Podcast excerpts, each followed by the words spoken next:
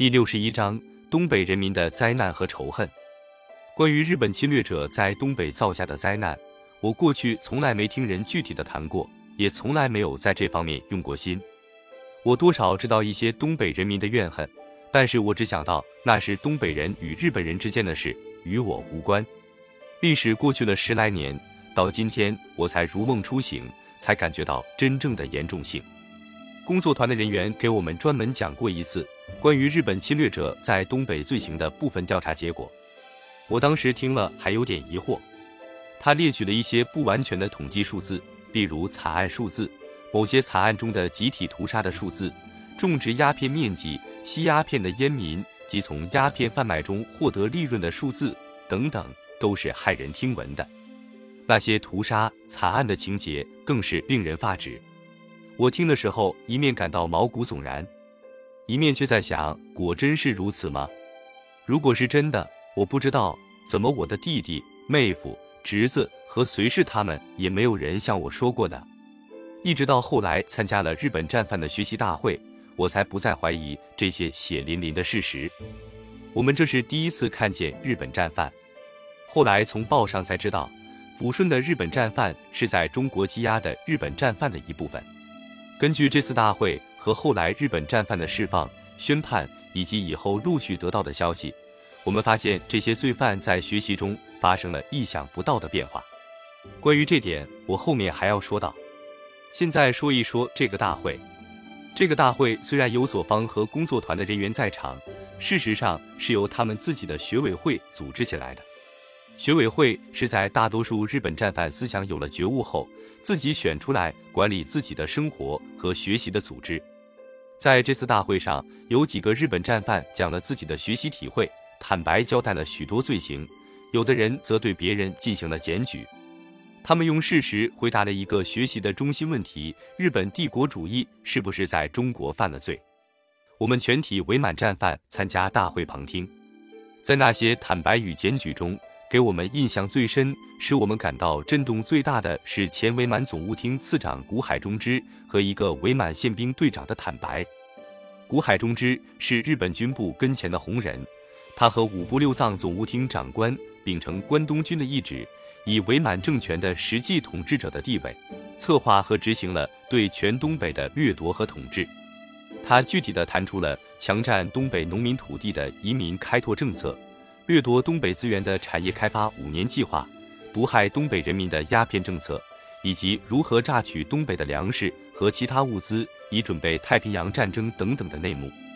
他谈出了许多秘密会议的内情，谈出了许多令人啧舌的数字。他所谈到的那些政策的后果，每个例子都是一个惨案。例如，一九四四年，从各县征用了一万五千多名劳工，在兴安岭王爷庙修建军事工程。由于劳动与生活条件恶劣，在严寒中缺吃少穿，死掉了六千多人。又例如，为了准备对苏作战，修改留人新凯湖的木林河河道，工人由于同样原因致死的有一千七百多人。我记得最清楚的是他谈的鸦片政策。一九三三年初，日军在热河发动军事行动之前，为了筹办军费，决定采用鸦片政策。当时尚未控制东北的鸦片生产情况，手中现货不足，乃向国外贩寄二百多万两，同时用飞机在热河广散传单，鼓励种植鸦片。后来大约是一九三六年，在伪满七省扩大种植面积，大力生产，以后又以法律形式确定了鸦片的专卖垄断。为了鼓励吸毒，各地广设禁烟协会、鸦片馆，并设女招待，大肆吸引青年。一九四二年，日本新亚院召开了支那鸦片需给会议，做出了由满洲国和蒙江供应大东亚共荣圈内的鸦片需要的决议。据此，又在伪满扩大种植面积到三千公顷。据古海估计，至伪满垮台止，伪满共生产了鸦片约达三亿两之多。鸦片利润在一九三八年占伪满财政收入的六分之一，一九四四年利润增至三亿元。为伪满初期的一百倍，是日本侵略战争的军费重要来源之一。吸毒的烟民，仅热河一省就达三十万人左右，全东北平均一百个居民里就有五个中烟毒的人。那个宪兵队长所坦白的都是非常具体的事例，他交代出的每件事都是一幅血腥的图画。他做过伪满西南地区宪兵队队长，为了镇压人民，宪兵队采取了各种恐怖的手段，杀人往往是集体屠杀，杀后还召集群众去参观尸体，有时把一些他们认为可疑的人抓了来，站成一排，从中随便挑出一个来，当众用刀劈死。他自己用这种办法就杀了三十多个，抓来的人要受到各种刑罚的折磨，棍子打，鼻孔里倒灌冷水、辣椒水、煤油，用香火烧、红铁烙、倒挂起来等等。在许多日本战犯的检举中，惊心动魄的惨剧是数不胜数的。这些惨剧的主演者实在比野兽还要残暴。有一段故事，我记得是这样：一个日本兵闯进一户人家，一个年轻的母亲正坐在锅台边上抱着孩子喂奶。这个兵一把抢走孩子，顺手扔进开水锅里，然后强奸了那母亲，最后用棍子插进阴道，活活弄死。这类的故事当年普遍发生于东北各地和日军的各个占领区内。原来这就是圣战的内容。这些皇军勇士正是我当年祝福、摇拜、拥护的对象，正是我当年的依靠。后来，检查人员不断的送来调查材料、统计材料和东北人民的控诉检举材料。当年东北地区的地狱景象在我面前越来越清晰。我终于明白了，在我屈从、谄媚日本关东军的同时，在我力求保存我的尊号的同时，有多少善良无辜的人死于非命。同时也明白了，在我天然是敌的时候，正有无数爱国志士抛头颅、洒热血，向敌人进行着抗争。东北人民所遭受的残害，如果不算直接在日本统治者手里受到的那些，只算经过伪政权和汉奸们那里间接受到的，就可以不费事的举出很多例子和数字来。例如，在种种有关粮食的法令、政策及所谓粮谷出河的规定下。东北人民每年收获的粮食被大批掠走，特别是在伪满后期，东北人民只能靠配给的玉米瓤、豆饼、传子面等等掺成的混合面过日子。被掠去的粮食除了充作军用，大部运往日本，输日数量逐年增加。据伪满官方资料，在一九四四年一年内，即输往日本三百万吨。在伪满的最后六年间。粮食输往日本共计一千一百一十多万吨，在统治粮谷、棉布、金属等等物资的法令下，人民动不动就成了经济犯。例如，大米是绝对不准老百姓吃的，即使从呕吐中被发现是吃了大米，也要算经济犯而被加以治罪。仅仅一九四四到一九四五年的一年间，被当作经济犯治罪的就有三十一万七千一百人。当然。被抓去挨了一顿痛打之后放出来的，并不在此数之内。东北农民在粮食被抢征的同时，耕地也不断的被侵占着。根据日满拓殖条约，日本计划于二十年内从日本移民五百万人到东北来。这个计划没有全部实现，日本就垮台了。但是在最后两年内移人的三十九万人。就经过伪满政权从东北农民手中夺去了土地三千六百五十万公顷。此外，借口应付抗日联军而实行的集家并屯政策，又使东北人民丧失了大量土地，这尚未计算在内。又例如，日本统治者为了榨取东北的资源，为了把东北建设成他的后方基地，通过伪满政权巧立了各种名目。残酷地奴役着东北人民，实行了野蛮的奴隶劳动制度，造成了惊人的死亡。自一九三八年用我的名义颁行了劳动统治法后，每年强征劳工二百五十万人，不算从关内征集的，强迫进行无偿劳动，大都是在矿山和军事工程中进行劳动，条件十分恶劣，造成了成批死亡。像一九四四年辽阳市的防水作业中。二千名青年劳工因劳动过度，不到一年就被折磨死的，竟有一百七十人。吉林省蛟河县靠山屯农民王胜才写来一份控诉书，他说：“我哥哥王成友在伪满康德十年旧历一月间，被拉法村公所抓去到东安省当劳工，他在那里吃巷子面，还不让吃饱，夜晚睡在湖地上，还挨打受。骂共去七个月，折磨成病，回来后九个月死去。嫂子改嫁，我父亲终日忧愁，不久死去了。我全家四口只剩下我一个人，使我家破人亡。这样的家庭在当时的东北是非常普遍的，不仅是农民、普通的职工、学生，以及因检查体格不合乎当兵条件的，即所谓国兵漏的青年，都要定期从事这种奴隶劳动，即所谓勤劳奉仕。萧河县拉法屯的陈成才控诉说，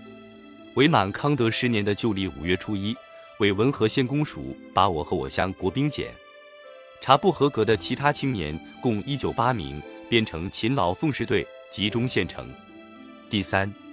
日由日本兵押着我们到东安省博河县小王站屯做苦工，让我们在野地里挖了一米宽、四十米长的沟渠，一栋挨一栋的搭起草席棚子，里边铺些野草，非常潮湿，让我们住在这里。吃的简直不能说了，每天只有巷子面饭团，也不给吃饱。在吃饭前还得排成队，双手举饭默祷三分钟。每天重劳，动超过十二小时，不管天气炎热与寒冷，叫我们全脱光衣服进行劳动。冬天把我们冻得起疙瘩，夏天晒成脓疤直流水。就在这样劳累苦难的环境下，为为满洲国修所谓国境道，我乡富太河屯刘继生家一家只父子二人。刘继生就是于同年七月十七日死在工地上的。父亲在家听说儿子死了，也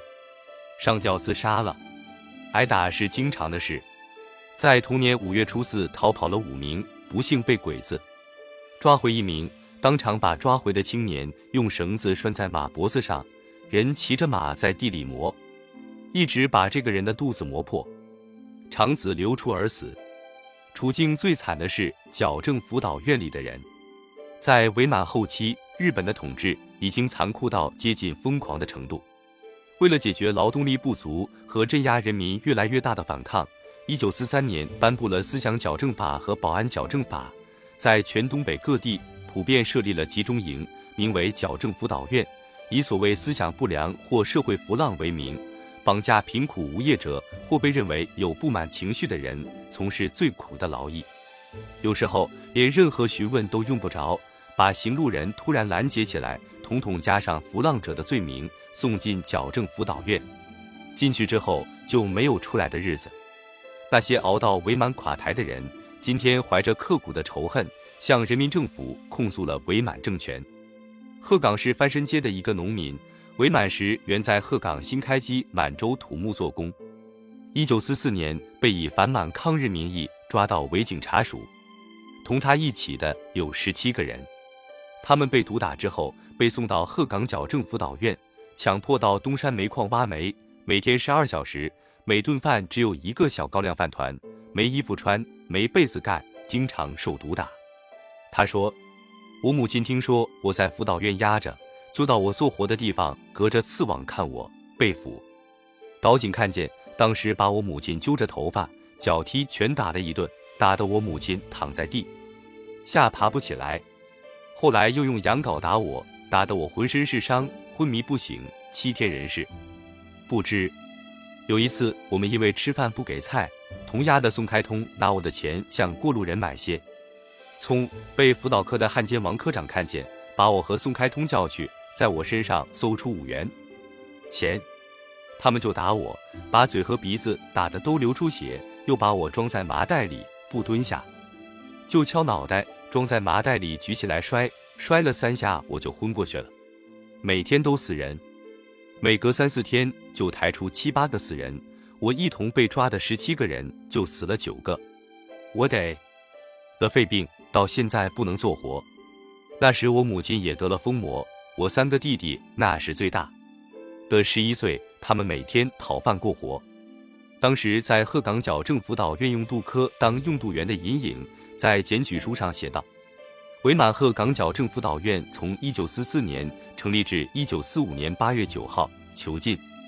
人数达一千一百九十人，